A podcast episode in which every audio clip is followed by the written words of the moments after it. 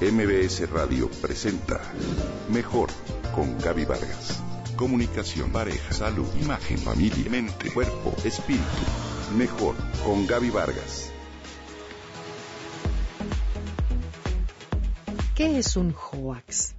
Mensajes tipo, cuidado, peligra tu cuenta de Messenger. Los gatitos bonsai, gane dinero desde su casa. La leche en envase de cartón es repasteurizada. Si contestas un teléfono celular mientras se carga, te puede explotar.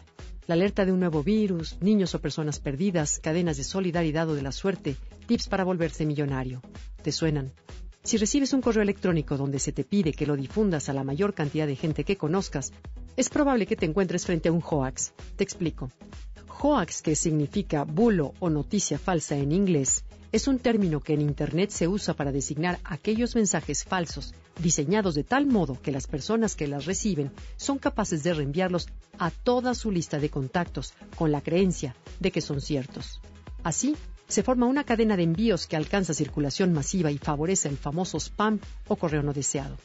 En realidad, un hoax es una farsa que algunas personas gozan y hacen circular con el propósito solo de saturar la red, engañar a la gente, lograr contactos y popularidad, pero sobre todo conseguir contraseñas y confundir a la opinión pública. Es fácil identificarlo. Son mensajes que por lo general al leerlos te puede parecer que su difusión es urgente. Son textos breves que a veces se acompañan de una imagen y carecen de fecha de publicación, redactados en primera persona a modo de testimonio, y la mayor parte de ellos no están firmados, aunque algunos atribuyen la información a una institución. Los hoax por lo general no citan fuentes y contienen muchos ganchos que atrapan tu atención, así como también una invitación a que los reenvíes a fin de alertar a tus conocidos. Seguramente, recuerdas aquel famoso hoax donde se señalaba que los imanes en el refrigerador eran capaces de causar cáncer en las personas.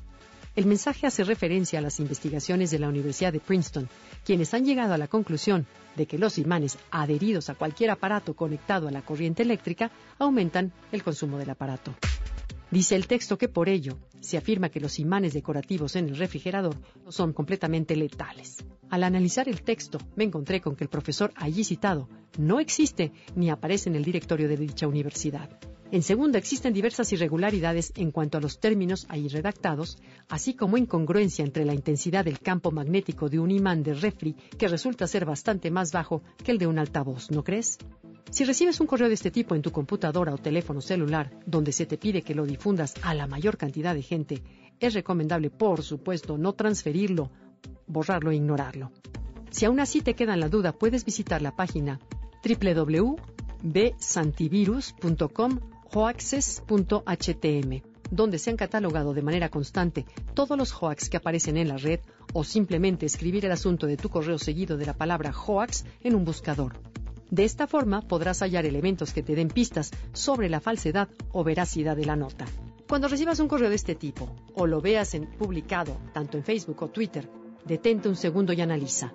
No lo reenvíes ni compartas si no hay una página de Internet seria que respalde la información allí vertida. No te creas absolutamente todo lo que se publica en Internet.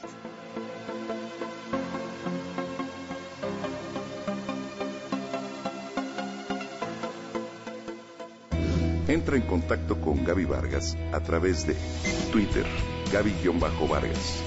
MBS Radio presentó Mejor con Gaby Vargas.